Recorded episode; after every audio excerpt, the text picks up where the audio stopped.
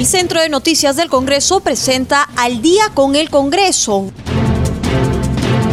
una síntesis informativa del trabajo legislativo de representación y fiscalización del Parlamento Nacional, una producción de la Oficina de Comunicaciones del Congreso de la República.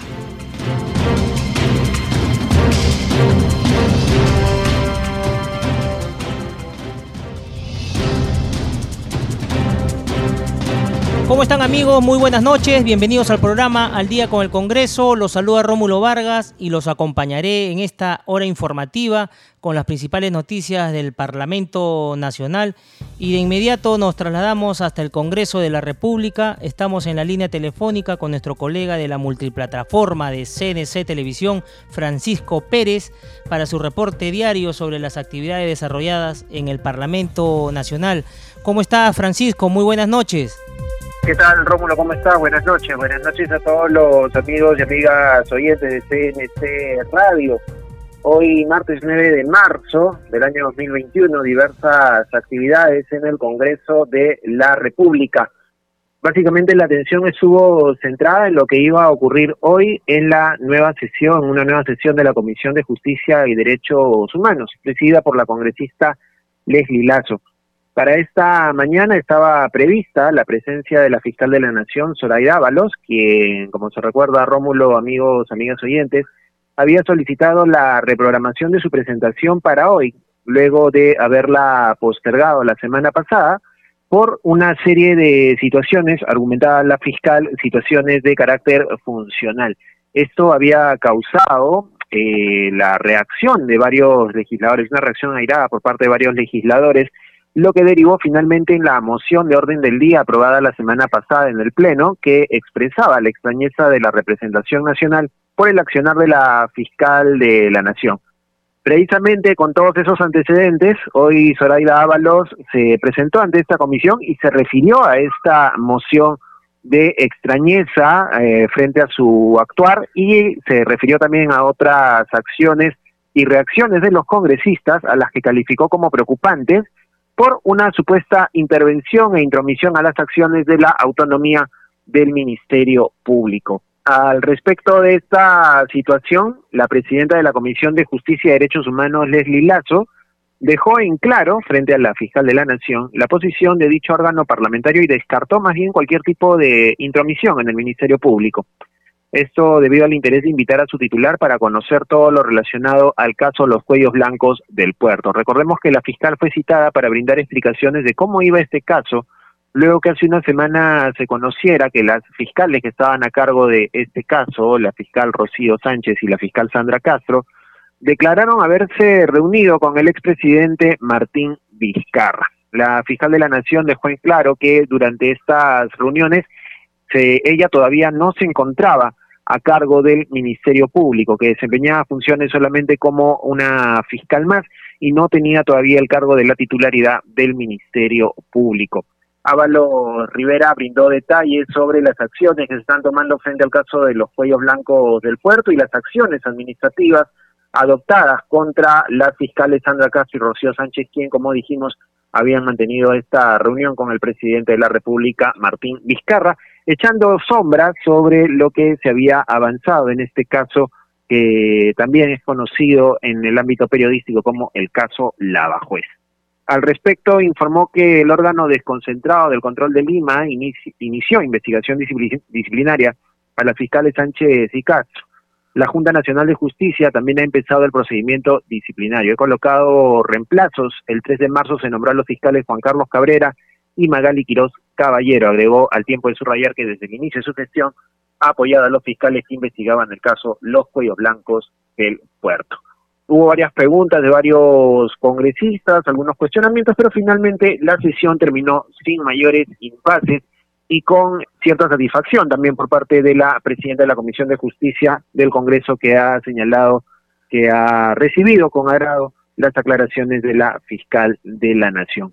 Otra comisión que también se reunió esta tarde ha sido la Comisión Especial de Seguimiento de Emergencias y Gestión de Riesgo de Desastres, la Comisión COVID-19. Los congresistas integrantes de este grupo de trabajo han expresado su preocupación por el caso de las dosis extras de vacunas contra el coronavirus que se habían solicitado desde la Cancillería.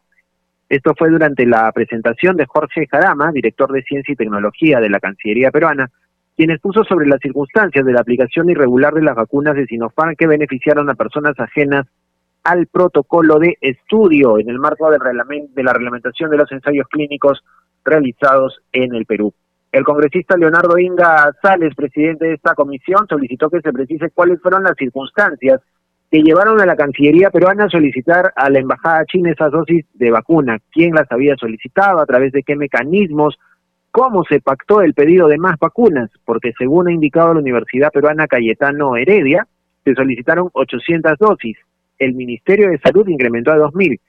Los 1.200 restantes que incrementó Cancillería, ¿bajo qué acuerdos o mecanismos surgieron? Preguntó el congresista Leonardo Inga. En esa misma línea, el parlamentario Felipe de Castillo exigió que se informe quién fue el canciller que pidió al embajador de China, mediante un documento a los funcionarios de Sinopharm, las 2.000 dosis de vacuna de los 3.200 lotes en cuestionamiento. En otro ámbito de la noticia dentro de esta comisión COVID-19, también se recibió al gobernador de la región Lima, Ricardo Chavarría Odría, quien informó sobre las medidas adoptadas para la atención a la emergencia.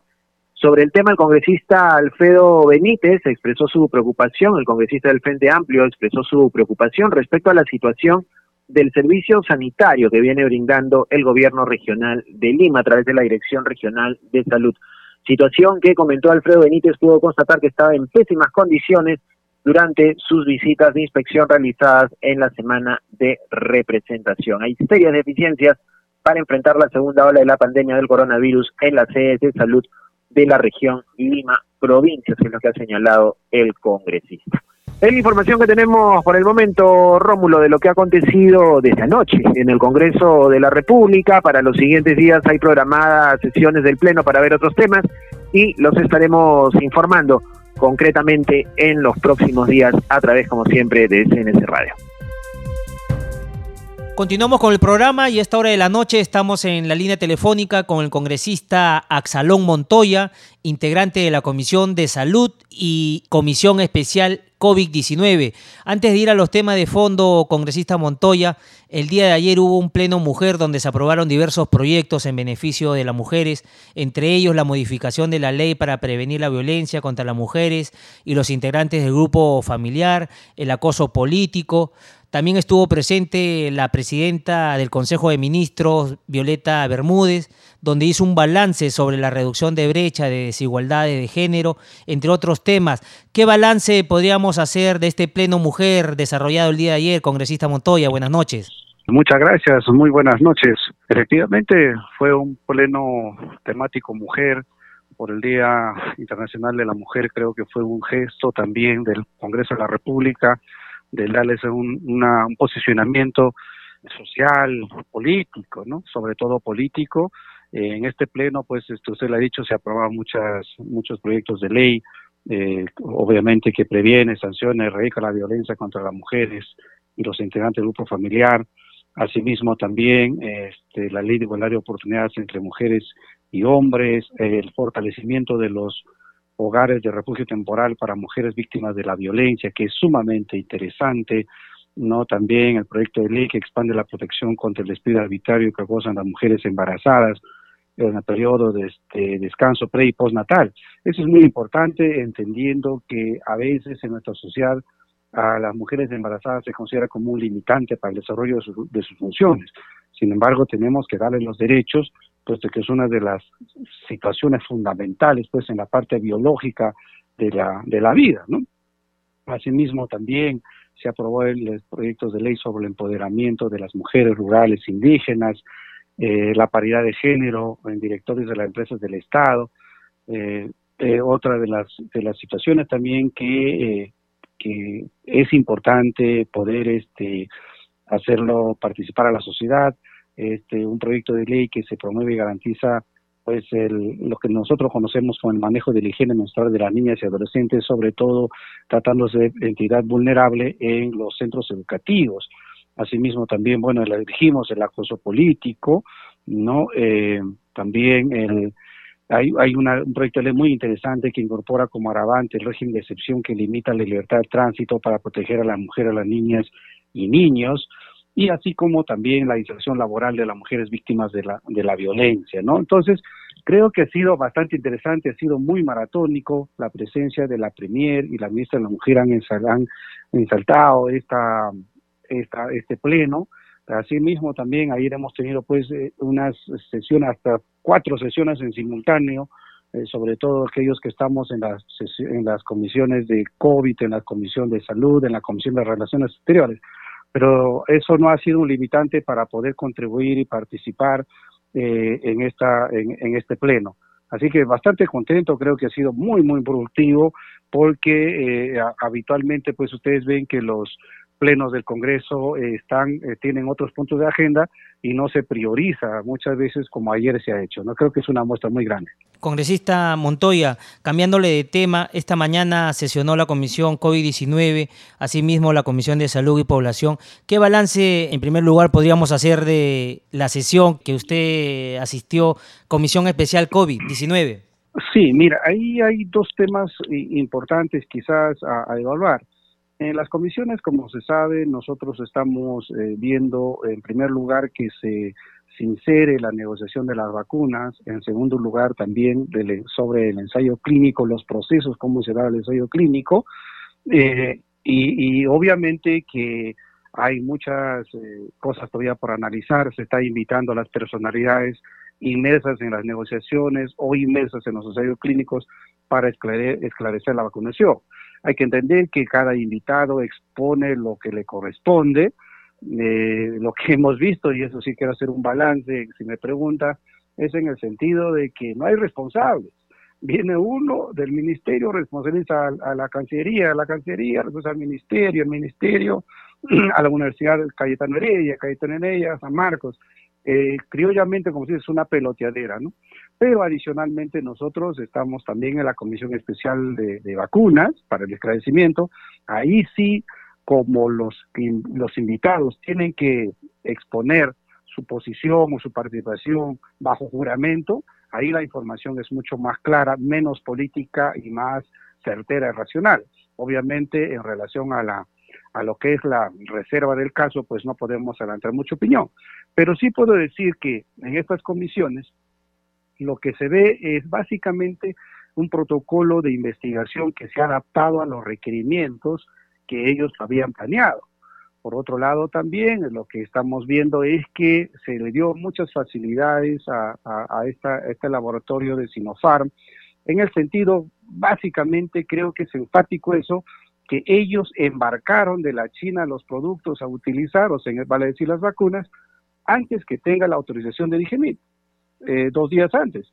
Y eso es curioso porque significa que ya había una conversación muy grande en el sentido de que eh, ya se estaba eh, aceptando prácticamente, porque usted no va a importar un producto que no va a poder ser este, ingresado en el país porque no tiene recursos. O sea, tácitamente uno intuye que ya había ese favoritismo. Por otro lado, también lo que se ha, este, hasta ahora se ha averiguado y bueno, nos ha expresado es que el dosis adicional de vacunas que vinieron era para la inoculación de los, del personal eh, que estaba a cargo del ensayo clínico. Bueno, hay una, una apreciación que pidieron, eh, Cayetano pidió 400, para 400 personas, o sea, 800 dosis. El Ministerio de Salud, exoficialmente, lo que se ha dicho es que pidieron las 2.000 dosis y las 1.200 dosis que pidió para la Embajada China, hasta el momento en las comisiones no hay ningún responsable. Y eso nosotros tenemos que ir ahondando, por eso que la Comisión Investigadora ha pedido una ampliación de plazos para poder llegar a la verdad. Eso es someramente lo que estamos viendo. Por otro lado, también los datos que se han vertido del ensayo clínico, pero no son concluyentes aún. La conclusión va a estar todavía en ocho semanas. Esperemos que no haya un sesgo porque se ha filtrado parte de la información que ha sido propalada por los medios de comunicación, que ha generado mucha incertidumbre. ¿no? Pero obviamente que tenemos que continuar. Una de las cosas que siempre lo hemos dicho también es que por qué el Perú ha participado en un ensayo clínico que otros países no lo han hecho. Se ha hecho pues en, Emiratos Árabes Unidos, ¿no? Eh, que es el, país principal, ¿no? Pero los demás países en Latinoamérica prácticamente no han participado. Argentina estuvo en ese proceso, no ha concluido aún, pero otros países no. Eh, lo que también este, hay un punto para reflexionar y también eh, muy responsablemente decir a la, a, la, a la población en general, es que por qué, si había otras vacunas como Pfizer, eh, que es el más emblemático, ya estaba validada, documentada en agosto o septiembre, ¿por qué se tuvo que esperar tanto tiempo para validar la vacuna de Sinopharm para que recién se pueda inocular a la población? Creo que ahí hemos perdido un tiempo valioso, ¿no? Eh, para buscar inmunidad, cualquiera que sea. Y, y, eso, ¿cuál ha sido el resultado? Muchas muertes, ¿no? Muchas muertes que hay que lamentar. Creo que ahí hay una responsabilidad política, hay una responsabilidad penal que obviamente cuando terminemos nuestros, nuestras investigaciones veremos el informe final y tendremos que eh, hacerlo público, ¿no? Eso es en cuanto al tema salud. Por otro lado, eh, fue muy interesante también en la Comisión de Salud, hoy se presentó el Contralor. Creo que ha sido lo más saltante dentro del, del, del, marco de lo que estamos viendo, las irregularidades eh, en cuanto a los, en este momento de la pandemia, cómo se ha comportado el MINSA y el Salud. Y probablemente los que nos han seguido en las comisiones, pues han visto que, eh, digamos, hay muchas irregularidades en cuanto a los a los CAT, a los centros de, de asistencia transitoria, o los hospitales blancos, como se le conoce, que muchos de ellos han sido inaugurados y nunca, nunca han mm, funcionado. Y eso, el tema puntual que hemos tocado en relación al Cusco, en, relación a Tumbes, en relación a Piura y todo el país.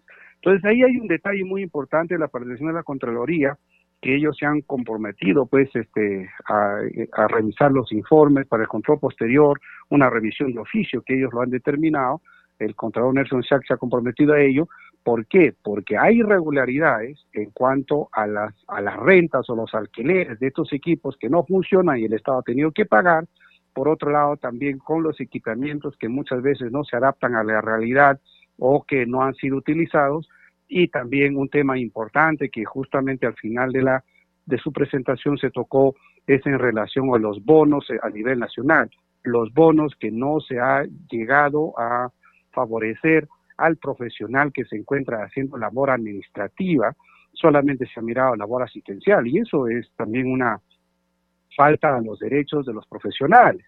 Eh, nosotros ya le hemos expresado también al ministro de Salud, este creo que fue el día viernes, donde él se ha comprometido, él ha dicho ningún profesional de la primera línea va a quedar eh, sin el bono. Esperemos que eso sea realidad porque en la práctica estamos viendo que solamente son promesas, pareceríamos estaríamos en época de campaña y no se soluciona nada.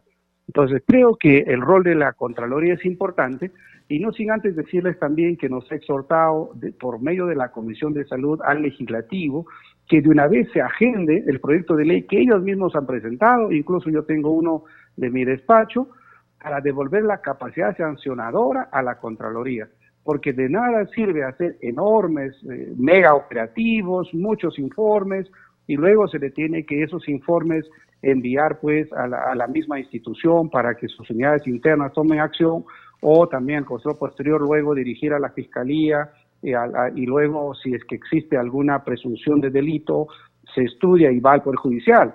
Y eso eh, se cierra un círculo porque también en estas instituciones, hay que decirlo, campea la corrupción.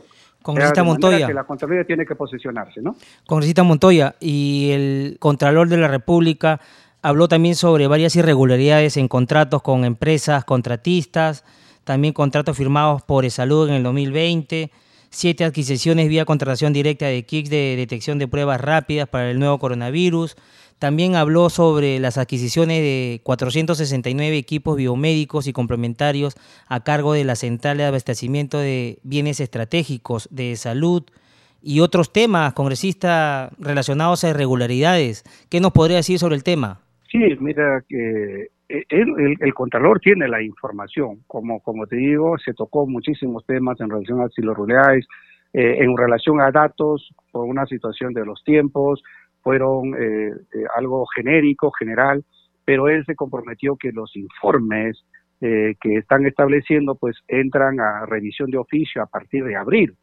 Entonces, a partir de abril se va a ver lo que es el control posterior y obviamente que tiene que haber pues la canalización a las entidades respectivas. En este caso puede ser el, el, el Ministerio Público, el Poder Judicial, para canalizar sanciones.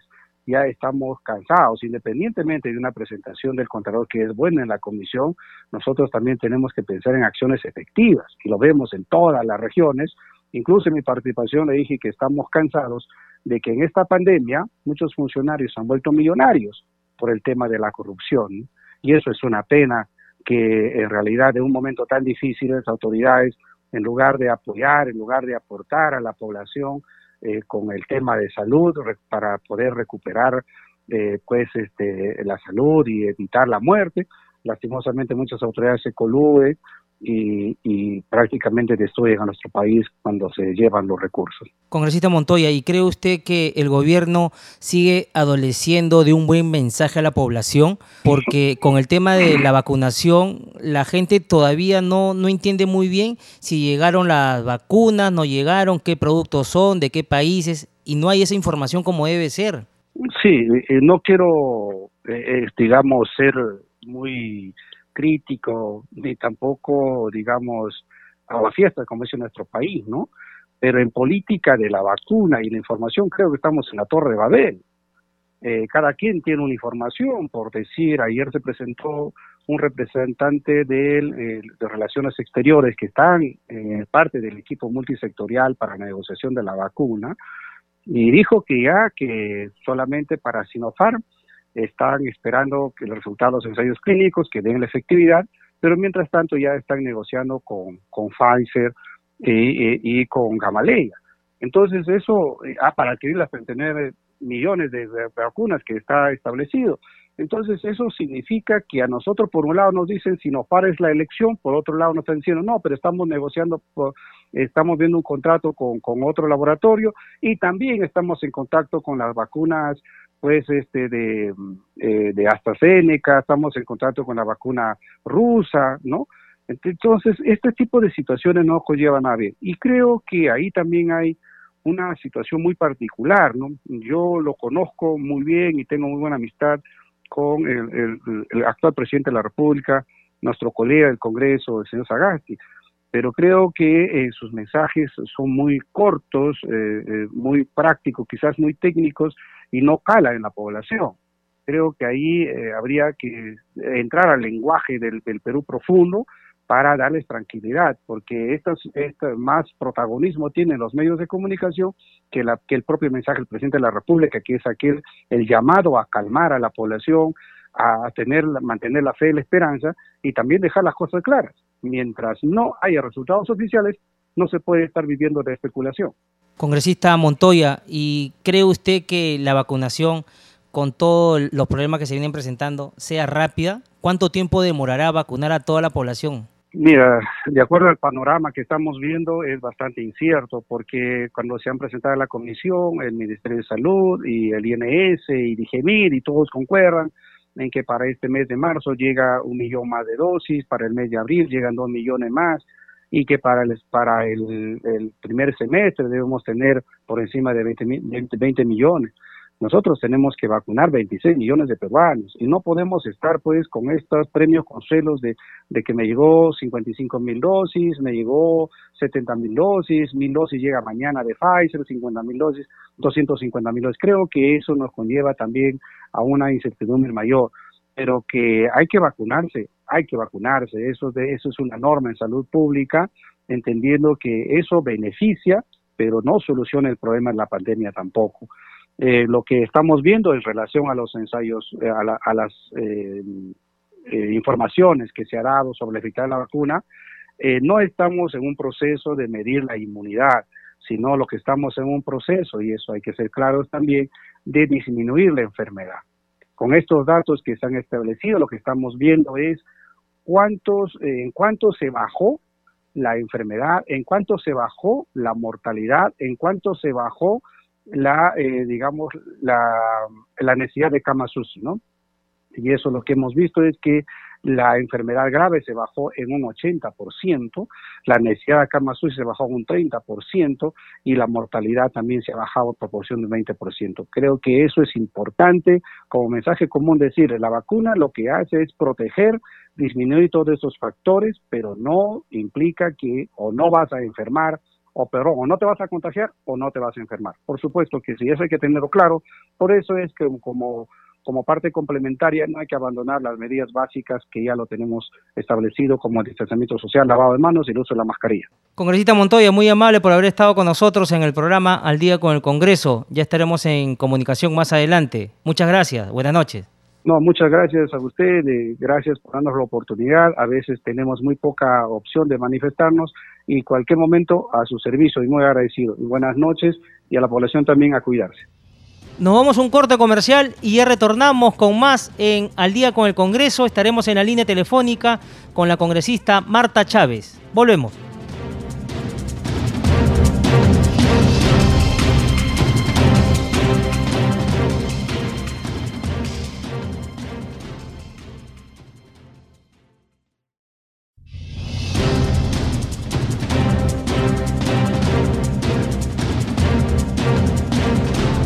A esta hora de la noche estamos en la línea telefónica con la congresista Marta Chávez, integrante de la Comisión de Justicia y también de la Comisión de Constitución.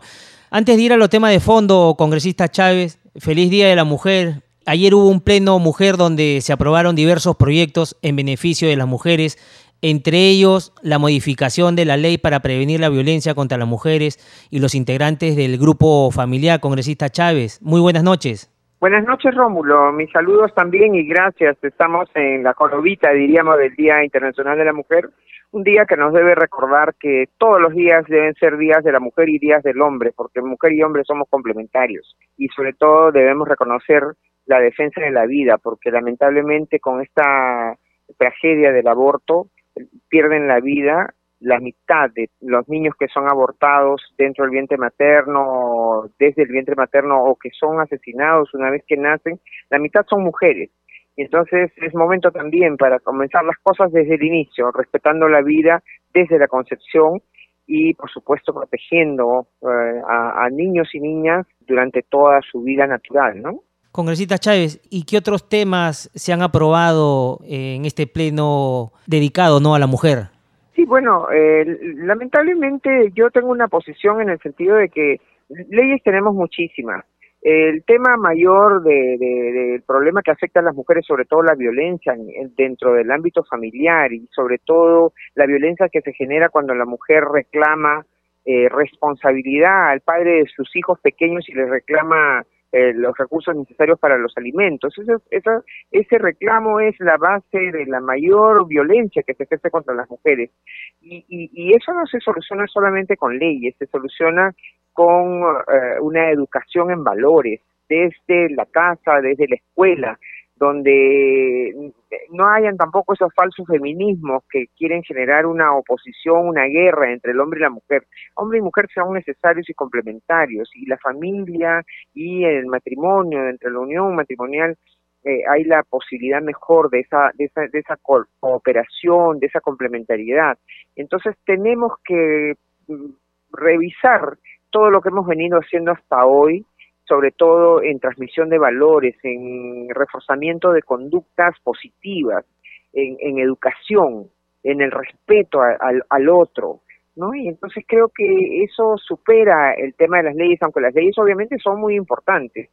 Y ayer se han dado varios avances, pero eh, se comete la, la, y yo lo he señalado, se comete varios, varios vicios. En primer lugar, el de, el de exonerar de trámite de comisiones, de dictamen de comisiones o de estudio de comisiones a las iniciativas legislativas. Eh, el, se renuncia al mecanismo de reflexión que significa aprueba una ley hoy y hay, de acuerdo al reglamento del Congreso, un mecanismo constitucional y legal de reflexión para que en siete días volvamos a encontrarnos, volvamos a abordar el tema, volvamos a debatirlo ya sobre un texto ya aprobado en un primer momento y ya puesto en blanco y negro, como se dice, y sobre el cual puede eh, resultar que necesita perfeccionarse, pero eh, se renuncia a esa a esa a ese mecanismo de reflexión y de inmediato se aprueba el texto y se pide la exoneración. Yo reiteradamente voto en contra de esa exoneración porque creo que luego se está reclamando que haya un Senado para que haya una mayor reflexión un, un sistema unicameral es suficiente, aplicando sus mecanismos de reflexión como este. Esperar una semana, volvemos a mirar el tema, un breve debate, eh, si corresponde, y luego ya eh, ratificamos lo que hemos hecho hace una semana. Pero correr y correr, eso no me parece. Y lamentablemente ayer se ha visto eh, la gran mayoría de las normas que se han aprobado ayer, de inmediato se han exonerado de la segunda votación. Y también ayer se ha aprobado una norma laboral que me parece que distorsiona, distorsiona y crea una imagen errada, porque se, se está diciendo de que, ah, se está protegiendo a la mujer embarazada. La mujer embarazada ya está protegida eh, en una relación laboral. Lo que están haciendo es extender esa protección a quienes están en periodo de prueba, de modo que no puedan ser, eh, eh el periodo de prueba sirve para que uno, uno pruebe si, y revise si el trabajador es, eh, es capaz para suficiente para, para desempeñar la labor para la que ha sido contratado y si se adapta al medio laboral. Y entonces eh, eh, es un periodo en el cual sin mayor formalidad y sin mayor eh, justificación el empleador puede decir, ¿sabe qué? No me parece que debamos continuar la relación laboral. Son tres meses. Si pasados esos tres meses continúa la relación laboral, ya el trabajador adquiere la protección contra el despido pero dentro de esos tres meses es un periodo de prueba, como se dice. Ahora, obligar a que si alguna mujer en periodo de prueba eh, eh, está embarazada y, y respecto de ella tenga que probarse que que, que su despido no es porque no se adaptó porque el, el empleador no vio, no le vio la capacidad suficiente, eh, y, que se presuma que la han despedido por el hecho del embarazo es un exceso y que va a derivar en que las mujeres no sean contratadas. Van a preferir a los hombres, con ellos no van a tener problema.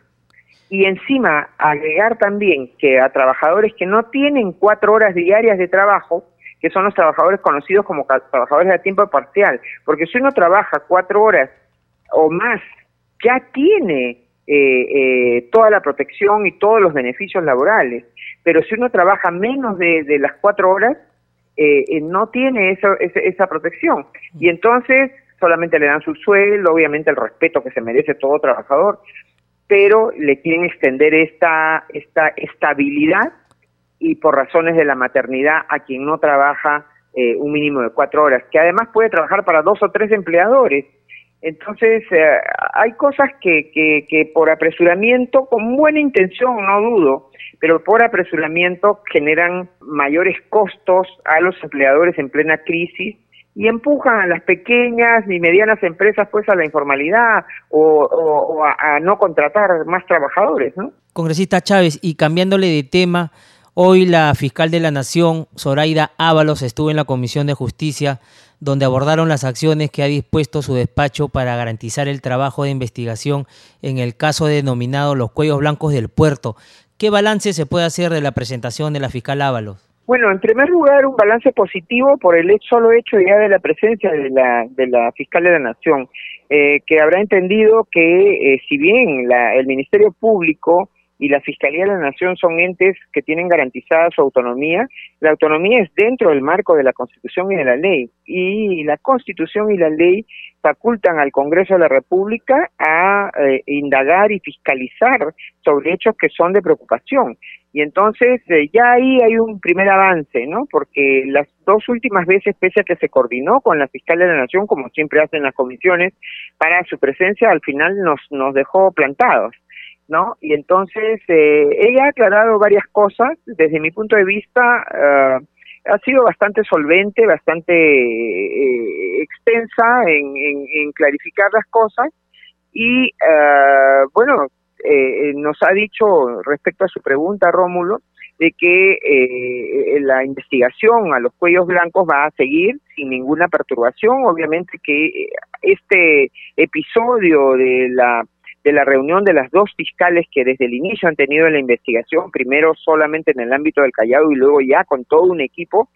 Ese es un episodio ciertamente negativo, pero que no va a implicar eh, la caída de o la neutralización de ese proceso de investigación, porque según ella, según la fiscal de hay muchos otros elementos y actuaciones que eh, sustentan la continuidad y la fortaleza de esa de esa investigación.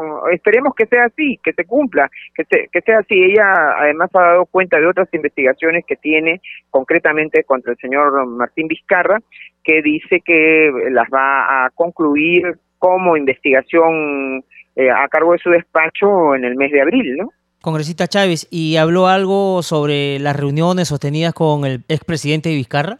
Sí, ella ha señalado que en ningún momento se ha reunido a solas con el señor Vizcarra, que no ha visitado su casa, yo se lo pregunté expresamente, eh, que no tiene amistad con el señor Vizcarra, que no tiene amistad con la familia del señor Vizcarra tampoco, eso ha aclarado eso, también ha, pedido expreso mío, ha señalado que jamás, que no es cierto lo que señalaba la señora Karen Roca de que luego de una reunión del Consejo de Estado ella se ha quedado a solas reunida con el señor Vizcarra. Ella dice que puede probar que eh, al terminar esa sesión del Consejo de Estado ella salió de inmediato acompañada, es más, ha, presentado y ha ofrecido presentar eh, elementos fotográficos que, que la muestran y con además con la intervención de un medio de prensa a una hora definida, apenas unos minutos después que acabó la sesión, ya saliendo ella de Palacio de Gobierno acompañada de dos altos funcionarios que participaron también en la reunión del Consejo de Estado. Ella ha negado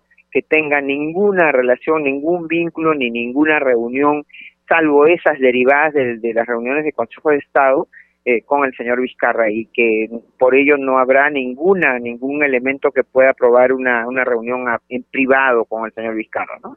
Congresista Chávez, ¿y se plantea invitar nuevamente a la fiscal de la Nación para ahondar más en el tema? ¿Sus colegas de la comisión han estado satisfechos? Bueno, eso es muy relativo. No sé si los señores congresistas hayan estado satisfechos. Yo, por lo pronto, me ha parecido solvente la información que ha proporcionado. Eh, obviamente, queda claro, ¿no? Que esa esa esa información eh, puede ser contrastada. No vaya a ser que se dé el caso como la señora Massetti, que nos dijo claramente también ante una pregunta mía en el pleno que no se había vacunado es más, abundó diciendo que ella era la capitana del barco y era la última, ¿eh? y después se probó de que, de que sí eh, nos había mentido. Entonces, espero que este no sea el caso, pero ahora, sobre su pregunta, Rómulo, siempre es posible convocar a un, a un alto funcionario. Los altos funcionarios tienen que entender que eh, el Congreso fiscaliza a los otros poderes, a las otras instituciones eh, constitucionalmente autónomas. Reitero, la autonomía se refiere dentro del marco de la Constitución y la ley. Y no es que la convoquemos a la señora para decirle, usted tiene que condenar o tiene que formalizar renuncia contra tal. No, lo que le pedimos preguntar es, señor, ¿por qué, señora, por qué investigó a este y no investigó este otro caso que es similar? Pero no le podemos decir, eh, usted tiene que acusar a este, tiene que acusar al otro, de ninguna manera. Congresista Chávez, muchísimas gracias por haber estado con nosotros en el programa Al Día con el Congreso de CNC Radio y Radio Nacional. Gracias a ustedes. Buenas noches, Rómulo. Buenas noches. Hasta luego. Continuamos con el programa y a esta hora de la noche nos atiende el congresista Napoleón Vigo, integrante de la Comisión de Salud y miembro de la Comisión Especial COVID-19. Antes de ir a los temas de fondo, congresista Vigo, el día de ayer hubo un pleno mujer donde se aprobaron diversos proyectos en beneficio de las mujeres, entre ellos la modificación de la ley para prevenir la violencia contra las mujeres y los integrantes del grupo familiar, el acoso político. También estuvo presente la presidenta del Consejo de Ministros, Violeta Bermúdez, donde hizo un balance sobre la reducción de brechas de desigualdades de género, entre otros temas. ¿Qué balance podríamos hacer de este pleno especial dedicado a la mujer, congresista Vigo? Mira, gracias, buenas noches. Un saludo especial a la gente que te sigue y te escucha en el Radio Congreso. Eh, mira, el, balance siempre es positivo, ¿no? El día de ayer tuvimos un pleno ligado eh, a propósito de que celebrar el Día Internacional de la Mujer, un, pleno temático referente a, a, la mujer y el niño y defensa de la familia. En ese sentido, mi balance es positivo. También la presencia de la primera ministra, la doctora Violeta Bermúdez, conjuntamente con la ministra de, de la Mujer. Mira, el, se, logró terminar la agenda y tratamos eh, eh, puntos importantes de referente a, la mujer, ¿no? referente a la defensa y el acoso político, el, darle protección a la, mujer, producto de un acoso, eh, con un tema de decisión en, los próximos 24 horas, como también en el resguardo policial. Creo que son cosas muy importantes eh, en, torno a la mujer. También se aprobó una cuestión bastante importante ligada a, a la participación de la mujer en los en el tema de los las casas de refugio, fruto de, un, de una violencia que lógico que debería ser salvaguardado por el Estado. Congresista Vigo, y en torno a la participación de la mujer en política, ¿cómo quedó el tema? ¿Cómo usted lo vio? Mira, el, el tema, eh, como dije, es un poco proteger, darle toda la igualdad. Creo que ya se, se han dado pasos importantes en, terno, en torno a la paridad en el tema de, de los grupos parlamentarios, en el tema de las fórmulas presidenciales, eh, del Parlamento y también creo que en el futuro también en el, en el tema de, las elecciones de gobiernos locales y regionales. Creo que está tomando preponderancia ya la mujer en el tema de la participación igualitaria en, en aspectos de decisión, en aspectos de manejo política que es bueno y es saludable para la sociedad. También es importante decir que en, en, los, en los próximos días probablemente se va dictaminar un, proyecto de ley referente a um, la paridad en los directorios de, de las empresas del Estado. Actualmente tenemos más o menos un promedio de 200 miembros directorios en diferentes empresas del Estado y solamente un promedio entre 15 a 20% están ocupadas por eh, representantes mujeres. Entonces, la idea es que se busca tener una paridad y creo que la Comisión de Constitución va a tener que evaluar este tema por el mandato del Congreso. Y en política creo que la mujer está, está ya un poco eh, tomando la preponderancia que debería tener y que durante muchos años ha sido un poco postergada acá en el país. Congresista Vigo, y cambiándole de tema, los integrantes de la comisión que usted también integra, COVID especial, 19 han expresado su preocupación por las dosis extras de vacunas contra el SARS-CoV-2 que se habrían solicitado desde la Cancillería. ¿Cómo quedó este tema, ya que sesionaron en la mañana? Mira, eh, nosotros eh, el día de hoy hemos evaluado eh, la participación de miembros de la Cancillería, miembros de la Academia, en este caso de la Universidad Cayetano Heredia, miembros del Ministerio de Salud, referente a a tres puntos importantes. El primero es la decisión de tomar a la Universidad Caetano Heredia para que lleve a cabo el estudio de, eficacia de la vacuna, en ese entonces todavía la sustancia desconocida del, del, laboratorio Sinopharm. Segundo era el tema de la vacunación irregular por miembros del, ajenos al estudio, tanto familiares, allegados al, al Ministerio de Salud, delegados al Ministerio de Relaciones Exteriores, a la, Universidad de Cayetano Heredia, a la Universidad de San Marcos y a terceros. Y lo último era el tema ligado al, a, las, a los análisis y noticias que han dado un poco la desconfianza al pueblo del programa televisivo el día viernes referente a, a la poca eficacia referente a la vacuna. Lo mismo que ya ayer y antes de ayer han sido abordadas por tanto por, por la investigadora principal, la doctora Coralit García, como el doctor Eduardo Ucona y también el, el Instituto Nacional de Salud respecto a la interpretación y a la no culminación del, del, del estudio.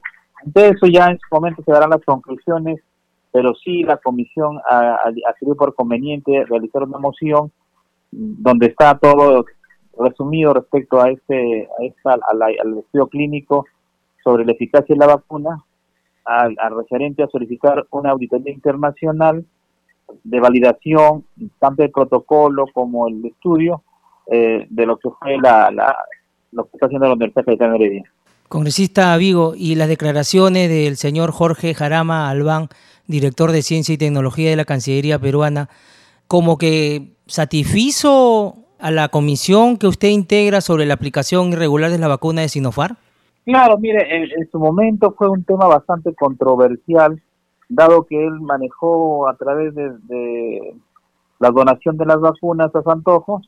Ahora es un tema que ha aclarado un poco el tema, pero igual es condenatorio, un poco es la falta de, se puede decir, identidad con, con el tema del, estudio y la falta de, manejarlo eh, desde el punto de vista serio, ¿no? Ese, tipo de cosas y que ha llevado pues ese tipo de, de mal manejo de lo que de la vacuna a un, tema sin, sin, sin, sin ningún norte, sin ninguna justificación, creo que es condenable de todas maneras lo, lo que ha hecho, lo que ha pasado por parte de la, Cancillería a través del señor Hanampa.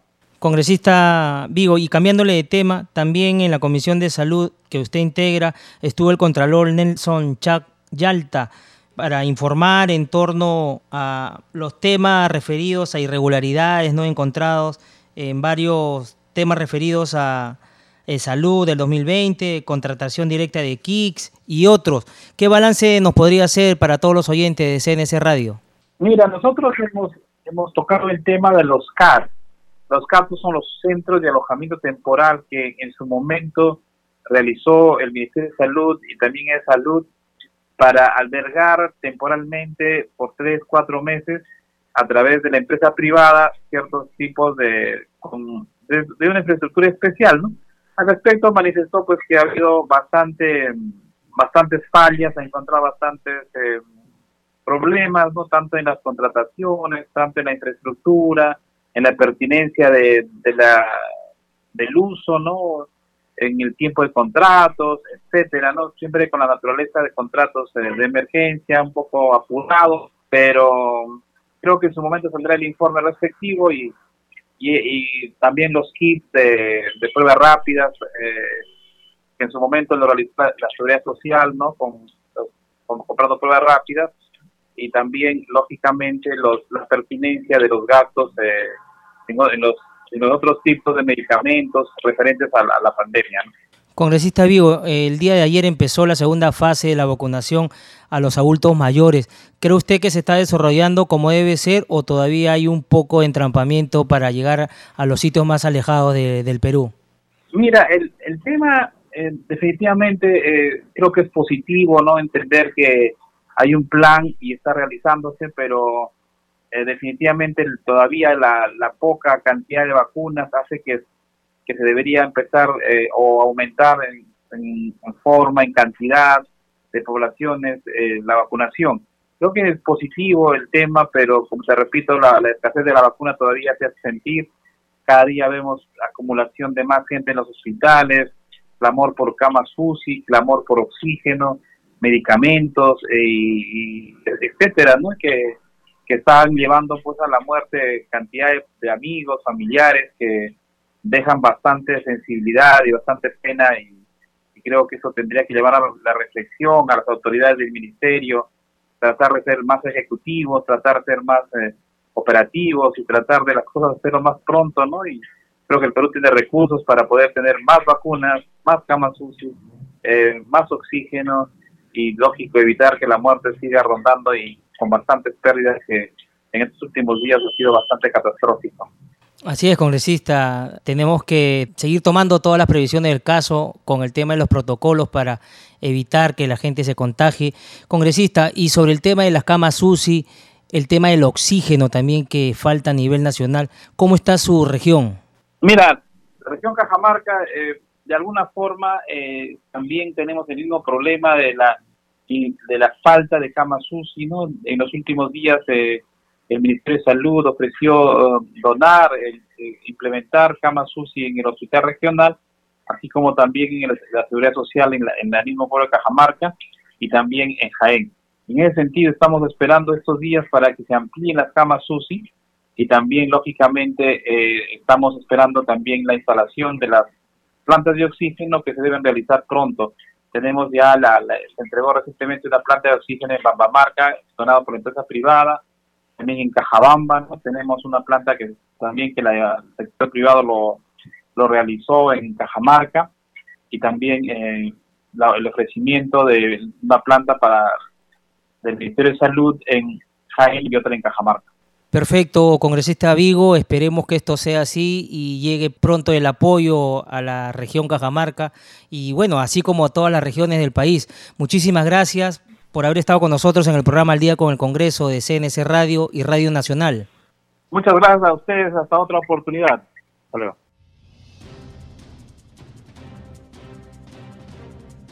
Ya no hay tiempo para más, solo para recordarles que nuestro horario en Nacional es a partir de las 7 de la noche. Con nosotros será hasta el día de mañana. Muy buenas noches.